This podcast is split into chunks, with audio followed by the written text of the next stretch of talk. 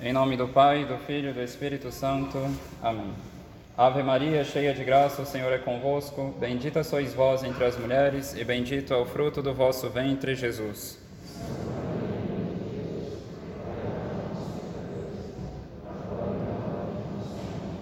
Nossa Senhora das Dores, em nome do Pai, do Filho e do Espírito Santo. Amém. Então, no Evangelho de hoje, observamos o episódio do oficial que se coloca aos pés de Jesus para pedir a cura de seu filho. Nós também, nós devemos aprender a colocar pessoas enfermas, nem que sejam enfermas espiritualmente, aos pés de nosso Senhor Jesus Cristo pela oração. Nosso Senhor nos mostra que a cura de uma alma se realiza pelo seu poder. Convictos então de que é Ele quem pode curar certas almas de suas doenças, devemos nos colocar com confiança aos pés dele, pedindo-lhe que realize tal obra pelo nosso próximo.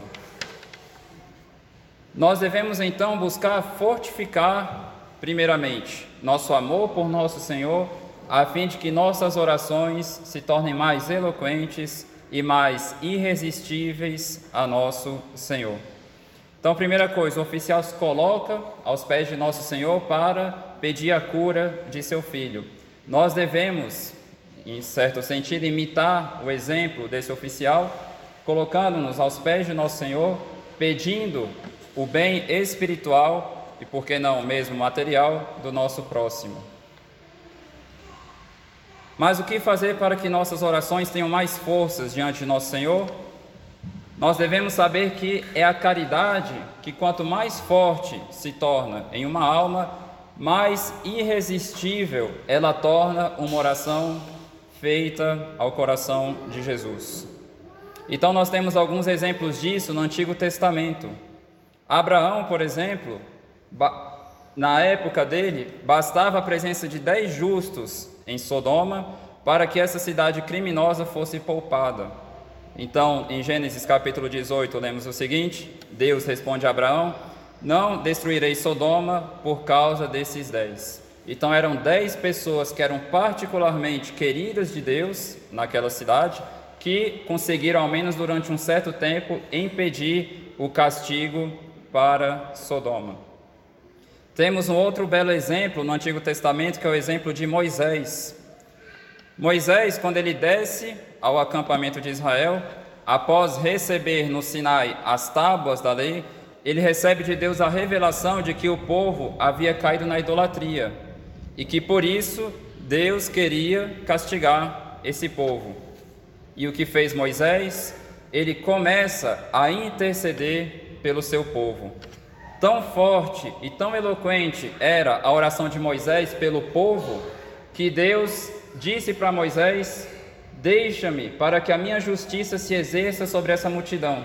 Ou seja, a oração de Moisés era tão forte e tão agradável a Deus que enquanto ele não saísse dali, é como se Deus estivesse dizendo para ele que ele não tinha coragem de castigar aquele povo.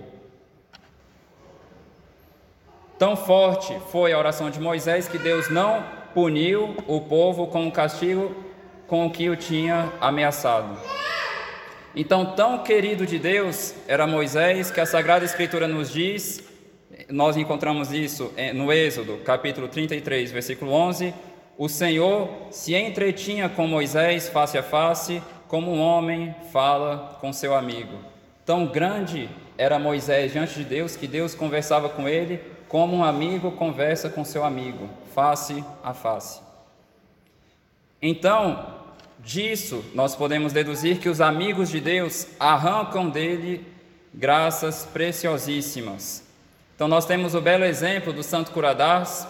Acho que muita gente conhece essa história. Certa vez o demônio apareceu para Santo Curadás e começou a bater nele, dizendo: Eu te odeio, eu te odeio, eu te odeio, porque se tivesse na França mais três padres como você, meu reino estava destruído. Então, tão grande era esse homem diante de Deus que se tivesse mais três com ele ali, o demônio iria perder tudo. Né? Por isso que ele odiava aquele grande amigo de Deus que era o Santo Curadás. É interessante também o que nosso Senhor diz para Santa Catarina de Sena, encontramos isso no seu diálogo. Ele diz o seguinte: Em toda parte se espalha pelo mundo, como um perfume, o fruto das suas humildes e contínuas orações. O incenso do, do seu desejo sobe até mim como súplica incessante pela salvação das almas. Então, de fato, muito queridas de Deus são as nossas orações, sobretudo na medida em que progredimos na caridade. Então, assim como esse oficial se colocou aos pés de nosso Senhor, pedindo pelo bem de seu filho, assim também devemos nos colocar aos pés de nosso Senhor, pedindo por todos, pelos pecadores mais afastados de Deus em particular. Por isso que Nossa Senhora de Fátima disse para os três pastorinhos: rezem, rezem muito, porque muitas almas vão para o inferno, porque não há quem reze e se sacrifique por elas. Ainda um outro exemplo, basicamente esse sermão é só exemplo. São Gregório, São Gregório Magno, ele nos diz que foi graças às virgens santas de Roma que pela vida delas, cheias de lágrimas, ou seja, orações fervorosas e de abstinência, sozinhas elas protegeram Roma anos inteiros contra os invasores lombardos. Então, se Roma ficou protegida durante muito tempo desse povo, São Gregório Magno dizia que foi por causa dessas mulheres santas, essas virgens consagradas a Deus, que tinham parado a mão de Deus contra os pecados dos cristãos de Roma. Obviamente, essa questão da vida de oração deve inspirar as nossas atividades. Então, tem um comentário interessante de um grande escritor, Dom Colomba Marmion, que ele diz o seguinte: É certo que as obras são necessárias, indispensáveis, explicitamente ordenadas pelo céu e reclamadas pela Igreja Obviamente, porque se estamos falando da importância da oração, não é para desprezar a importância da ação. Mas, diz Dom Marmion, quem lhes dá a fecundidade? Ou seja, quem dá a fecundidade às nossas obras? Só Deus. É aqui ele cita São Paulo: Eu plantei, Apolo regou, mas Deus é quem dá o crescimento. 1 Coríntios 3, versículo 6. E depois também no Salmo 126, em vão trabalham os construtores se o Senhor não edificar a casa. Então, na ordem da providência, ainda que Dom Marmion, em geral, Deus só dá este crescimento quando há uma ardente oração sustentada por uma vida pura. Esta intenção de apostolado propunha Santa Teresa às suas filhas quando instituía os Carmelos. Então, esse foi o exemplo que os santos, os santos nos deram fundados em tudo aquilo que nosso Senhor nos ensinou. Por exemplo, quando nós falamos de São Paulo apóstolo, muitas vezes a gente só pensa em alguém que passava o tempo todo viajando, pregando nosso Senhor em tudo quanto é, quanto é lado, né, na, na Europa em particular e também ali na Ásia. Mas antes de começar um apostolado, antes de buscar fazer as pessoas conhecerem melhor a Deus, São Paulo apóstolo rezava pedindo a Deus essa graça de que eles pudessem progredir no conhecimento de Deus. Assim, por exemplo, aos Colossenses, São Paulo apóstolo dizia o seguinte: Por isso também nós, desde o dia em que soubemos do amor com que o Espírito os animava, ou seja, os Colossenses, não cessamos de orar por vós e pedir a Deus para que vos conceda pleno conhecimento de Sua vontade, perfeita sabedoria e penetração espiritual para que vos comporteis de maneira digna do Senhor, procurando agradar-lhe em tudo, frutificando em toda boa obra e crescendo no conhecimento de Deus. Então é interessante isso está no início do capítulo 1 aos Colossenses. Mas aos Efésios, São Paulo diz basicamente a mesma coisa, também aos Filipenses ele diz a mesma coisa. Sempre que ele ia se dirigir a algum grupo de cristãos na época, ele começava rezando por eles para que Deus produzisse tudo aquilo que Ele queria para eles. Ou seja, os santos nos dão exemplos de como que devemos rezar a fim de que Deus realize essas obras na vida de tais almas. Assim, por exemplo, os pais devem rezar pelos filhos, né? a esposa deve rezar pelo esposo e vice-versa, um padre deve rezar por suas ovelhas, nós todos devemos rezar pelos padres, pelos bispos, pelo Papa, pelas pessoas que estão doentes, em outras palavras, e também aquelas que estão boas, a fim de que possam progredir na perfeição. E para que, que devemos rezar por essas pessoas? Para que Deus dê a elas a alegria no serviço de Deus, a devoção, a piedade, a sabedoria e assim por diante. Então, muitas vezes, nós nos limitamos ao nosso esforço pessoal. Muitas vezes, numa família, o pai tenta incutir nos filhos o amor pela vida de oração, a obediência, a, a lei de Deus em geral, mas poucas vezes as pessoas rezam pedindo para Deus que Ele possa, Ele mesmo, colocar essas convicções na sua família. Né? Então, nós precisamos pedir para Deus aquilo que queremos nas nossas famílias, nos nossos apostolados e assim por diante. Não basta apenas o esforço pessoal. É necessário o esforço? Sim, mas ele sozinho é infrutífero. Em vão trabalham os construtores se Deus não edificar a casa. Então, como disse no início, o que dá muita força para as nossas orações diante de Deus é a perfeição da caridade em uma alma.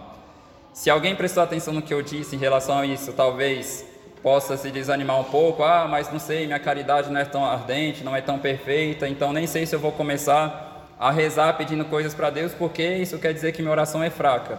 Não é assim que devemos raciocinar. Se estamos fracos, se estamos doentes, devemos ir atrás daquele que pode nos dar forças, atrás daquele que pode nos dar a verdadeira saúde espiritual. E nosso Senhor, ele pensou nisso, particularmente quando ele nos deu, de uma forma particular, a devoção ao seu sagrado coração. Eu gostaria de ler apenas algumas das promessas que nosso Senhor fez é, para os devotos do seu Sagrado Coração, para que vocês possam ver que, se nós nos dedicamos sinceramente à devoção ao Sagrado Coração, mais perfeita será a nossa caridade e mais forças teremos para alcançar graças preciosas de Deus. Então, a primeira promessa, nosso Senhor diz que ele, daria, que ele daria graças para o estado de cada um que se dedicasse ao seu sagrado coração. Obviamente, não vou ler todas as doze promessas, mas separei algumas aqui que, que, na minha opinião, tem um pouco mais a ver com o sermão. A sétima promessa, nosso Senhor promete que as almas tíbias que se dedicarem ao seu sagrado coração, talvez é o caso de todos nós aqui, que as almas tíbias se tornariam fervorosas. Né? Então, se achamos que temos uma caridade fraca, tíbia, cambaleante, aproximemo-nos do Sagrado Coração de Jesus a fim de obtermos o fervor da caridade. A oitava promessa, nosso Senhor diz: as almas fervorosas terão um rápido progresso na perfeição. E também na nona promessa, nosso Senhor promete abençoar a, a, as casas onde sua imagem for exposta e venerada.